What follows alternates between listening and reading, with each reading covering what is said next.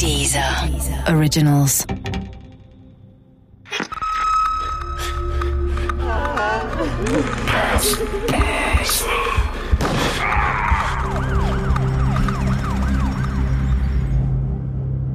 Haus des Blutes. Teil 3. Vater, Mutter, drei von vier Kindern tot. Ermordet. Nur der älteste, David, überlebt. Und der Familienvater wird mit Kopfschuss und einem Gewehr neben sich gefunden.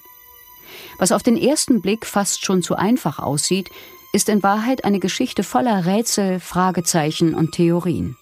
Auch heute, über 25 Jahre später. Denn es gibt so vieles, was nicht zusammenpasst, was scheinbar keinen Sinn ergibt, was unlogisch und mysteriös ist. Doch um all das zu verstehen, muss man sich erstmal diese Familie genauer anschauen. Die Baines. Da ist zum Beispiel die Mutter Margaret Bain, geborene McCallum. Sie ist 25, als sie im August 1969 Robin heiratet. Er ist damals 33, unterrichtet an einer Schule, genau wie sie. Beide kommen aus sehr gläubigen Familien. Von Anfang an gilt er als ruhig, besonnen und leise, wohingegen sie viel und laut redet. Das ist auch 1994 noch so, dem Jahr, in dem sie sterben werden. Doch vieles andere hat sich verändert, und das nicht zum Guten. Von außen betrachtet mochte man die Bain-Familie als Hippies bezeichnen. So hat es mir meine Gastfamilie jedenfalls mal beschrieben, als wir ein paar Tage nach meiner Ankunft mit dem Auto durch die Nachbarschaft gefahren sind. Immer freundlich, ein bisschen chaotisch and a little filthy, wie meine Gastmutter Camilla meinte. Ein bisschen schmuddelig. Doch wer genauer hinschaute, sah etwas ganz anderes. Denn das Chaos im Haus, das die Beamten vorfanden, war ein Dauerzustand. Essen, Wäsche, Dreck, alles durcheinander. Es stank im Haus und Mutter Margaret dominierte die gesamte Familie. Oft lag sie im Bett, manchmal tagelang, einmal sogar sechs Wochen am Stück, weil sie, so schrieb sie in ihr Tagebuch, mehr Zeit für sich brauchte. Den Haushalt machen die Kinder, auch David. Margaret hatte Angst, ihre Familie könnte vom Teufel beherrscht werden, Dämonen, die die Kontrolle über ihre Kinder übernehmen. Oder, um es einfach mal auszusprechen, Margaret war tendenziell leicht verrückt mindestens. Ständig kritisierte sie ihren Mann und ihre Kinder, wobei sie jetzt nicht nur viel sprach, sondern eher predigte. Sie redete, alle anderen hörten zu. Widerspruch nicht vorgesehen. Dabei war sie wütend auf ihre Familie, sah sie sich selbst doch als die, die alle zusammenhalten musste. Sie war das Opfer in ihrer Weltsicht. Sie war die, der niemand gönnte, dass sie auch mal ihre Ruhe hatte. Zwischenzeitlich zieht Margaret in den Wohnwagen vorm Haus, ihrer Ruhe wegen. Doch am Ende wohnt ihr Mann Robin dort und Margaret wieder im Haus. In dem Wohnwagen findet die Polizei später zwei Bücher, die Ehemann Robin seinerzeit anscheinend gerade las.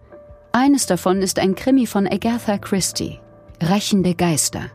Die Geschichte spielt im alten Ägypten. Sie handelt von einem Familienvater, der seine Familie ermordet haben soll, wohingegen der Mörder in Wahrheit der Sohn ist. Robin Bain war zum Zeitpunkt seines Todes 58 Jahre alt. Er war der Direktor einer kleinen Schule. Bei Schülern und Lehrern war er beliebt. Kollegen beschreiben ihn als ernsthaft, ruhig und, egal wie sehr eine Situation an der Schule auch eskalieren mochte, immer besonnen, nie aggressiv oder gewalttätig. Doch zugleich gilt er auch als frustriert im Job. Offensichtlich will er sich beruflich verändern. Schon mehrfach hat er sich auf andere freie Stellen beworben. Doch er wird nicht ein einziges Mal zu einem Vorstellungsgespräch geladen. Und dann ist da natürlich die Situation zu Hause. Seine Ehe ist ein Trümmerhaufen. Seine Frau macht ständig Stimmung gegen ihn, macht ihn für alles Schlechte in der Familie verantwortlich. Er lebt zwar tagsüber noch im Haus, aber er schläft nur noch im besagten Wohnwagen im Garten. Als mein Gastvater Ken an jenem Tag, am Tag des Familienmassakers in der Nachbarschaft, nach Hause kam, da war er anders als sonst. Er sprang nicht aus dem Auto wie sonst, wenn er den Wagen in der Einfahrt geparkt hatte. Denn dann kamen seine Töchter gerannt, umarmten ihn und er machte alberne Scherze und zog Grimassen, um sie so zum Lachen zu bringen. Doch an diesem Tag blieb er mehrere Minuten im Auto sitzen, starrte vor sich hin, sein Blick ganz leer. Er konnte nicht vergessen, was er gesehen hatte. Und ich weiß noch, wie er damals, ganz kurz nachdem alles geschehen war, selbst sagte, Vater oder Sohn, Ich habe keine Ahnung. Doch das würde sich bald ändern. Und dann sagte er noch, keine Sorge, die Wahrheit wird ans Licht kommen. Damit meinte er vor allem die Wahrheit der Polizei, der Ermittler. Aber das habe ich erst viel später verstanden. Damals war Ken als Polizist natürlich eine Instanz. Wenn der was sagte, war das für mich, das ahnungslose Au-pair-Mädchen aus Germany, Gesetz. Ich wäre nicht mal auf die Idee gekommen, ihn zu hinterfragen. In der Nachbarschaft, beim Sport, beim Treffen mit Freunden, kurzum, wo immer ich hinkam, sprachen die Leute über das blutige Verbrechen. Ich kann gar nicht mehr sagen, was davon wirklich war und was nur ein Gerücht denn vieles, was über die Familie gesagt wurde, schien unglaublich. Ich habe erst jetzt vieles, was ich damals so hörte, meinem persönlichen Faktencheck unterzogen. Okay, da war zum Beispiel das Gerücht, David habe, als die Beamten ihn an dem Morgen fanden, seine Zitter- und Schockanfälle nur vorgespielt. Tatsache ist, die Beamten sagen später tatsächlich aus, dass ihnen Davids Anfall nicht echt vorkam. Sie hatten solche Situationen oft genug erlebt. Leute unter Schock, wenn sich die Augen verdrehen, der Körper unkontrolliert zuckt. Aber so war Davids Anfall nicht. Seine Augen schienen ganz normal, sein Puls nicht sonderlich hoch, die Krämpfe wirkten gespielt.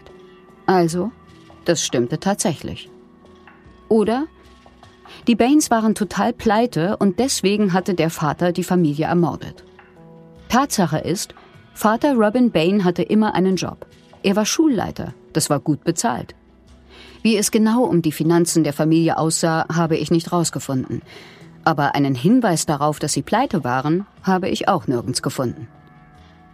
Oder Davids Schwester Laniet hatte angeblich als Prostituierte gearbeitet. Fakt ist, das war ein extrem sensibler Punkt für die gesamte Geschichte. Denn tatsächlich hatte sich Laniet eine Zeit lang ein eigenes Apartment gemietet. Sie war ausgezogen und, ja, vermutlich hat sie sich verkauft. Doch damit nicht genug. Es gab damals das Gerücht, Vater Robin habe sie bedrängt und begrapscht. Vielleicht sogar noch viel Schlimmeres. Irgendwann nach ihrem Auszug kamen dann Drogen dazu. Am Ende war Laniet wohl komplett pleite und musste wieder in das Haus ihrer Eltern ziehen. Wenn das mit den Übergriffen ihres Vaters stimmte, ein Albtraum. In einem Artikel über den Fall habe ich mal gelesen, dass weder Vater noch Sohn das Profil eines typischen Mörders hatten. Doch dann habe ich mich gefragt, was soll denn das sein, so ein typisches Mörderprofil? Die Psychologin Dr. Med Nala Saime war mit der Formulierung auch nicht richtig glücklich. Also das typische Profil eines Mörders gibt es nicht, sondern es gibt ja unterschiedliche Lebenssituationen, unterschiedliche Persönlichkeiten, unterschiedliche Kontexte, in denen Menschen töten.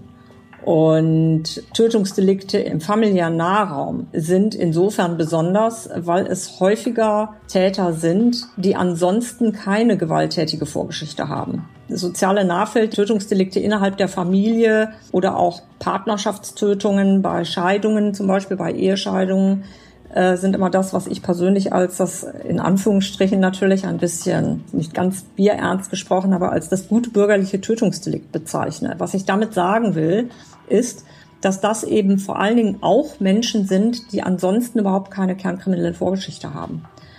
Und von daher finde ich, ist diese Aussage eigentlich relativ unbefriedigend. Es kommt eher auf die Persönlichkeitsmerkmale an, wie dependent ist jemand gebunden, wie abhängig ist jemand gebunden, wie dominanzstrebend ist er, wie narzisstisch ist er. Und das Leben in einer Familie mit den eigenen Kindern, mit der eigenen Partnerin unterliegt sozusagen besonderen emotionalen Anforderungen und Erwartungen und ist damit bei bestimmten Persönlichkeiten eben auch störanfällig. Ich sage Ihnen jetzt was, das wird Ihnen nicht gefallen. Es gab zu diesen Morden einen Prozess. Dann, Jahre später, noch einen. Und klar, damit können Sie sagen, wo ist das Problem? Die Justiz hat entschieden. Dieses Urteil ist zu akzeptieren. Ende. Und da antworte ich, ja klar, Gerichtsurteil ist Gerichtsurteil. Das steht, das ist auch gut so. Aber dann denke ich auch, es gibt Gerichte und davon unabhängig gibt es mein Bauchgefühl. Es gibt da 24 Minuten. 24 Minuten, in denen keine neutrale Instanz wirklich sagen kann, was sich in dieser Zeit im Haus der Baines zugetragen hat. Außer David Bain weiß das niemand. Und David Bain, so viel ist sicher, ist keine neutrale Instanz.